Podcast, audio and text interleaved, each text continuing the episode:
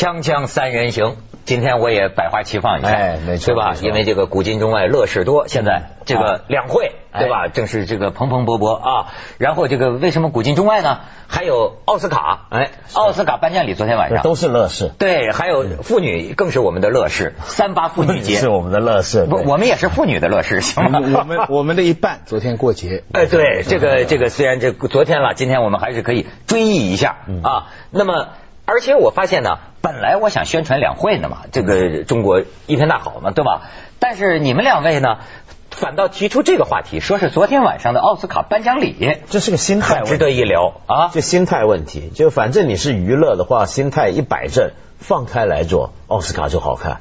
怎么叫这放开了？他哪年不放开了？不是啊，就他知道自己是要做娱乐的嘛。嗯嗯那问题是两会呢，现在情况是，他们是很正经开，但我们老百姓网民有时候是看热闹那么看嘛，对不对？个别也有一些趣味的情节，是是是他是比如说有的这个两会委员嗯在这个分组讨论，他休息的时候哈，说哎跳个拉丁舞吧，哎 跳拉丁舞挺好玩儿。哎，他他的直播是早上八点，嗯的红地毯，嗯结果到了晚上呢，香港的民族台有一个加了字幕的播，从八点开始播起。我对了一下，中央六台呢是从晚上十点多开始播起，嗯。一个八点播起，一个十点多开始播起，嗯。可是呢，中央台结束了，香港台还没结束，中央台三的多嘛。哎，就是说他把很三四个小时的节目咔成了只有一个多小时，我不知道，就是可能中央台肯定有有一句话不能播，就是啊，他那个主持人呐、就那个白头发的那个叫叫什么？史蒂夫马丁史蒂夫马丁，嗯。只是个对吧？我不懂英语啊，他们解释给我听，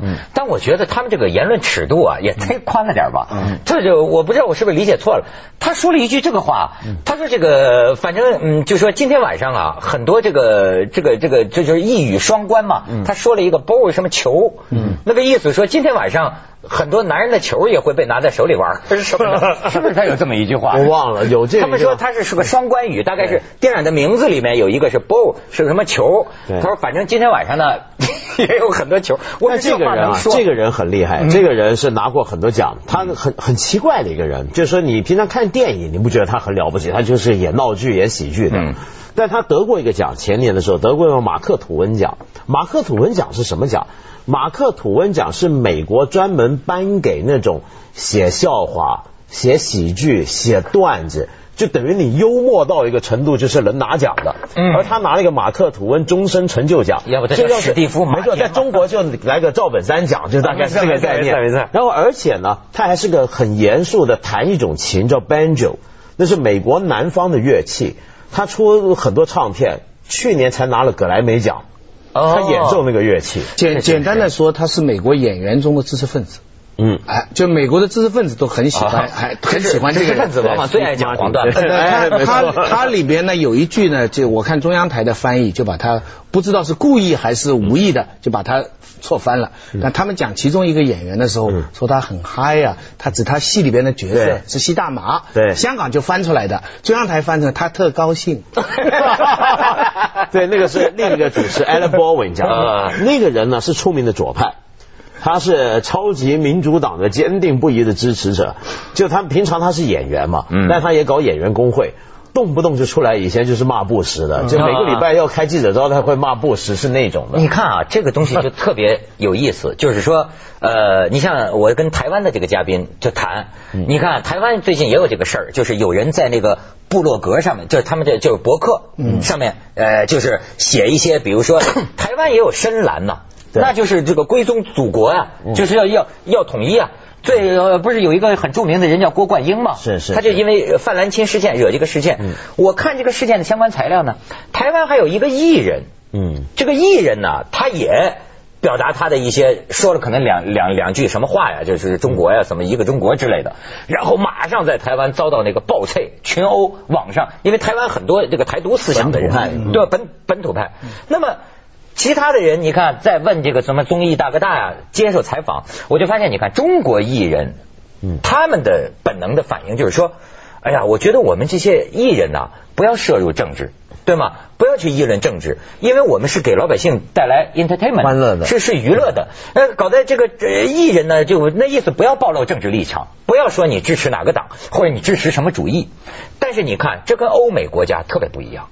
这个我看到欧美国家的很多这种娱乐明星，他有鲜明的政治立场，而且他一点也不隐晦，在任何场合宣扬他这一套。但是怎么老百姓也没怎么配他呢？有时候也有，但是问题是你要分清楚呃场合、时段、环境。比如说像昨天晚上那个组合，那个另外那个主持艾丽宝云，他是个左派，嗯嗯嗯，Tom Hanks 呢就是坚定的共和党的粉丝，嗯，就是大家立场都不一样。但是问题说，比如说今天是为了搞电影的话，那这些东西就先甩到一边去。他能够开政治玩笑，但是他要能够接受跟容忍大家在同一个台上，是比如说因为他们。这个这个晚会基本上有点像他们的一个家庭大派派对、大家庭聚会，大伙也都认识，都知道谁是谁。你是干这个的，他是干这个，他政治立场是这样，我是这样，咱俩完全不一样，但是在某一点上是共通的。这说明啊，这还是有游戏精神，对吗？就是说，我们政治立场有别，但是呢，我们仍然可以在一起把手言欢，嗯。对不对？但是不一般来说，呃，像奥斯卡这样的情况，还是民主党的这一派比较。因为好莱坞本来就是好莱坞反战嘛。对，所以他总是反战。他们呃今今年已经算好，以前的每次拿布什开一下玩笑啊，对而且今年就很明显了，你就他能说出这种话来，就是说这个那个编剧嘛得奖就是《拆弹部队》嗯。拆弹雄心》这部电影，那个人就说，我原来当记者的时候在伊拉克，我受到这个触动，他是直接用就是在那场不得人心的战争中，嗯，他就在这么一个很公开的场合获奖，他他要发表他的这个，他很微妙的把握了那个尺寸，就是说，他包括他得奖这个电影，他既写出了这个战争的荒谬，嗯，但他还要又歌颂了美军的勇敢，嗯，而且最后得奖两次都感谢啊呃千千万万妇女跟男人在前线为美国作战他们为我们，我们在这里为他们，所以他这个是左右两面都支持的因为他们有一个个一直有个想法是这样，就是他觉得军人是受到命令去打仗，对。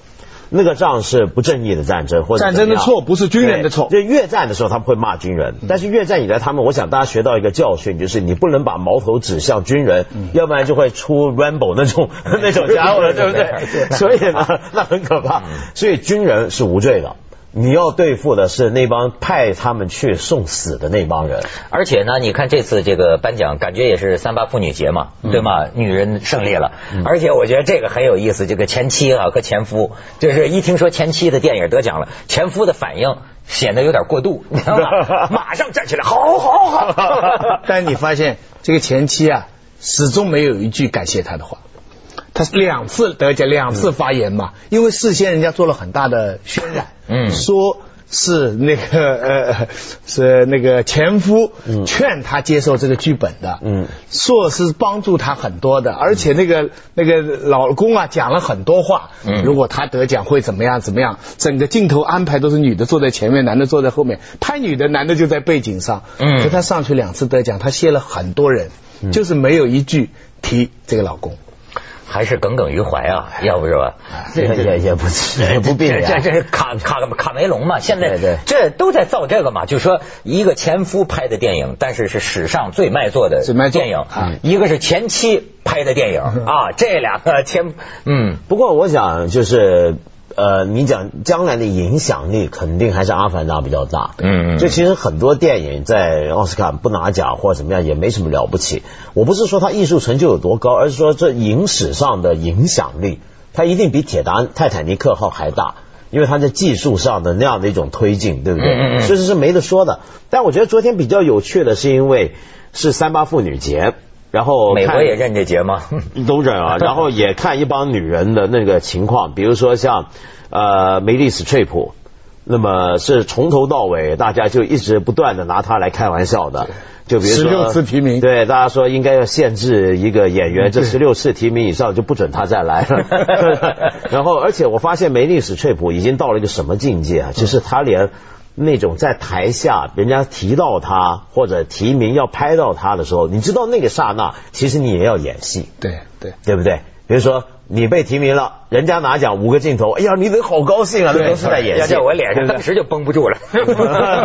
但梅丽史翠普连这种场面，他都演的比别人好。对，你就看着他太会演了。他怎么演？我倒没注意。你你有没有注意到，每次台上的人拿他的成就开玩笑的时候，他都那种笑容啊，那种姿态都很雍容，嗯，很大度，很华贵，但是又显得要又很幽默，嗯，就是各种的情绪，他都要在一两个镜头把它表达出来。他这个大场合就像他自己演到就像自己家里 party 一样的。但是我觉得最好玩的是什么？就他这个人啊，就也你也没办法，他提名十六次，但是只拿过两次。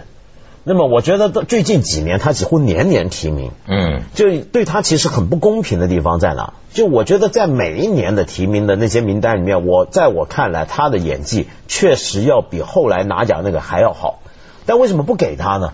就我觉得大家已经开始形成一个印象，就觉得他演戏好是应该的，啊，就他他现在已经不是跟人比较，他是跟他自己比较，对，除非你比以前的有绝大的一个突破。否则人家就不会，因为就觉得你应该啊。评委的心理很很复杂，比方包括这次《阿凡达》没有得奖，很大一个心理是什么？我我后来想起我们有一次评那个小说奖，嗯，那个余华的兄弟上来，结果有一个评委就说。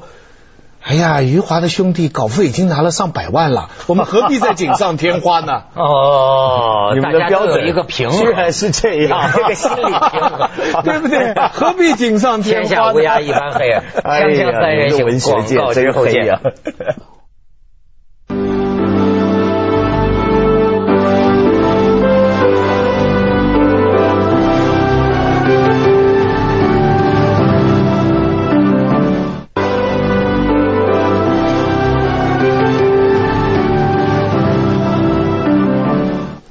那为什么这奥斯卡又挂上妇女节了呢？你知道那个女女最佳女主角多大吗？啊，Central Bullock，Central Bullock 演了很久了，对对对对。但是你你你你现在凭印象觉得她多大？我觉得她应该有四十吧，五十了，四十五啊。现在正好是，你爱把女的说老了，对我有这个倾向。然后那个呃导演吧，嗯，五十八。嗯，整个这个，你你你看到西方的这个美国的这个舞台哈，给女性的这个光彩的年龄段哈，比亚洲多得多，长得多。你你明白我这意思？你看蔡金波她上去哈，人家还是觉得她是个漂亮女性，嗯，不是把她归作为你是德高望重的，对，是还是美女的。这个美女，谁谁都夸她衣服最漂亮，相貌最漂亮，她自己也觉得自己很漂亮。可是你知道，按中国人的想法，你都四十五了。对，你都四十五，你还你还扮什么漂亮？啊不是四十五岁，就是过去赞美，现在也都统统称为老艺人。称赞她的时候不叫她漂亮，叫她德艺双馨。没错，你明白？你你我们没这个概念，她是四十五。嗯，所以这个事情很大。那个那个那个导演五十八，看上去也就五十来岁的这个样子。那导演当然人家不从。那另外，你看整个这个晚会哈，他为了吸引年轻人，搞了很多花样，表演舞蹈用街舞。嗯。弄了几个那个那个现在那个那个吸血鬼那那个吸血鬼的那帮人来，但是你看得出他整体占主流的仍然是上岁数那帮。这这个是妇女节应该聊的话题。对，最近我听很多人是这个留留美回来的，就讲，就是说中国人喜欢找小的，喜欢找嫩的，喜欢找这年纪小的，他就不理解。他说，比如说，就像好像在美国吧，就是。三十多岁的才叫女人，嗯，二十几岁的就叫 girl，就是还是女孩子，对，就包括你比如他们讲就很多世界名牌，Prada 或者是什么，咱们今天呢可能一个二十岁的小姑娘也呃满满满满满满身这些牌子，他说这些牌子啊，往往是三十多岁的女人她才能穿得出来，没错，对吧？她有这个经历，有这个素养，有这个内涵了，慢慢的穿得出来，甚至就说这个这个毁音毁道的，对吧？就是说，所以你用我们广。广东话讲，我们广东人常常，香港人常常说一句话，就说人一个穿衣服带东西啊，嗯，买不买得起，就是背不背得起那个东西。就比如说，有时候你看一些十来二十岁，我在大陆看一些年轻小女孩，也穿的满身名牌，你的感觉就她买不起，她背不起。对，不是说你没钱背，是你时候不到。而且和文化符号跟这你的身份不符合。嗯，如果一个不到二十岁、十七八岁女孩站在酒店门口背一个 Chanel 的这种很贵的几千上万的包，那只有两种可能是比较解释：一是假包，第二是人家不知道因为什么原因，男人刚父母有钱啊，嗯父母有钱会教点文化，不会马上背 Chanel 嘛你会背一些年轻的嘛你背上一个通常四五十岁贵夫人用的包，你这样背的很可疑呀、就是被反而贬低了自己的身份，你知道？而且呢，这个咱就说是最俗气的，说漂亮不漂亮这事儿。我发现漂亮不漂亮这个事儿啊，跟心关系非常大。你看啊，有的呃女性，她自身呢，这个比如说这个也很成功，对吧？那么她呢，哎。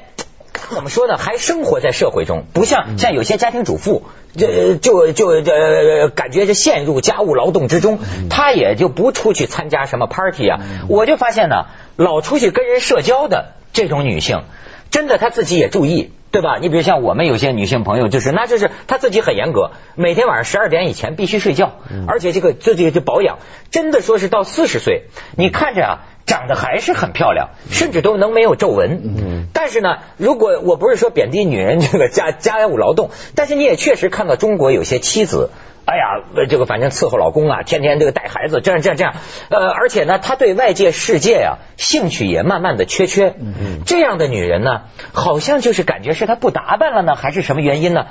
就是老的有点快，好像。嗯我想这个老啊或者年轻啊还不最重要，就外表还是在于心态。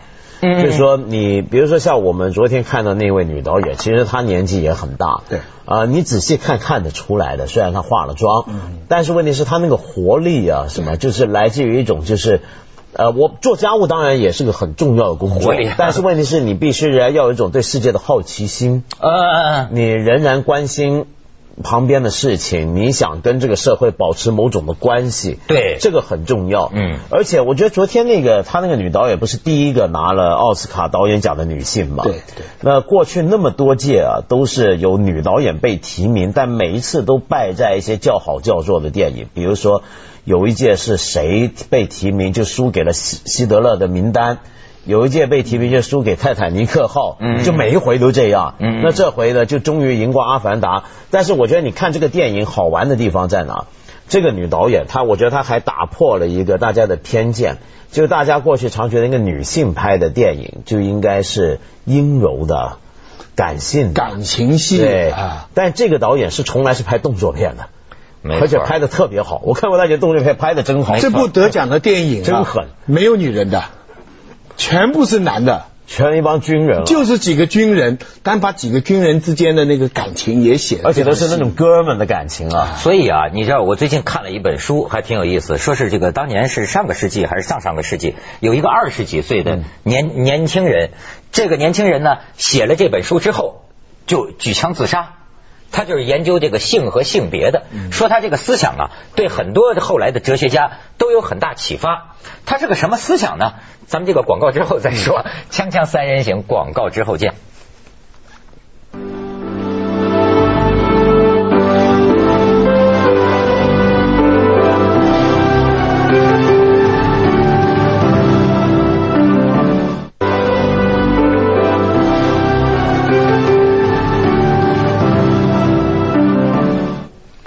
刚才就讲这本研究性与性别的这个书，他这个作者就讲啊，实际上存在一种我们所谓的男性气质、女性气质，呃，一个叫 M，一个叫 W，对吧？可是他觉得呢，男人和女人现在泾渭分明，分得这么开，好像说是因为解剖上的这个原因，是吧？生殖器这个原因，但是他认为呢，这个分法太粗了，太简单了。真正你研究，你会发现。有些女人的胯骨是很窄的，对吗？甚至于说，呃，认真解剖下来，人在怀孕的时候几个月之前，是存在着男女两个方向发展的两套生殖器官的发展的可能性。嗯，这就是说呀，这是也这有些男人比女人还像女人，有些女人比男人还像男人，就好像咱们说拍胸毛，哎，最近科学家发现呢，就有些说粘胸毛有也阳性气质的事儿。我跟你说，贴胸毛胸毛多的人，雌性激素多，雌性的这个这个这个这个荷尔蒙多，是最近的研究结果。所以啊，他的意思是说呀，这个这么多年来，女人是个什么样？甚至说女人的大脑，有些人研究比男人轻多少啊，什么什么的，他就觉得这些个区别啊，其实男人到女人之间是一个过渡的状态。嗯，我们基本上是一个物种，但是体貌上的这个分别是一个很过渡的状态。也就是说呀，曾几何时是男人把自己的标准。投射在了女人的头上，所以他就觉得女人是男人的一面镜子嘛。说你你想女人怎么样，温柔可人，比如说甚至是拍拍电影，不适合拍这种拆弹部队的电影，适合拍一些男女情爱的电影，这都是形成了我们的一个一个定式的这种思维方式嘛。嗯。不过，其实像去年啊，正好是第二性出版的五十周年吧。啊，波伏啊，对。那这本书其实很多，那五六十年前就讲，就是说这个女人不是天生的，女人是被造成的。对。它是社会中形成的。但是现在后来又有一个新的说法，就后来的女性主义学者，像朱迪斯巴特勒他们呢，就喜欢强调什么呢？就是说这个男女性别的这种气质差异啊。它不只是个性别区分，它还是个性取向区分。选择就是说，不是性取向，就是你是同性恋还是异性恋。啊就是他们现在流行一种新说法，就我们比如说，我们常常觉得说，呃，人的在性上面的区别，首先是性别差异，嗯，然后接下来就可能是性取向的差异。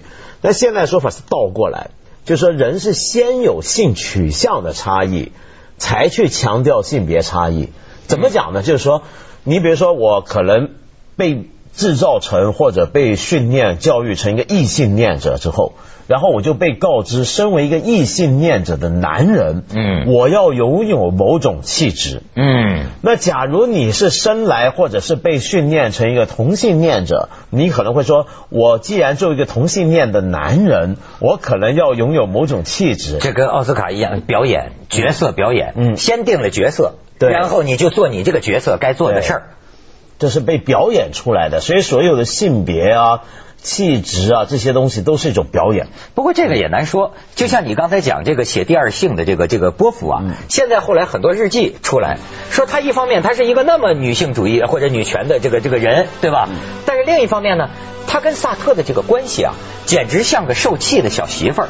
甚至啊，为了挽住萨特的这个心呢，他给萨特。接下来为您播出《找两会访谈录》二零一零。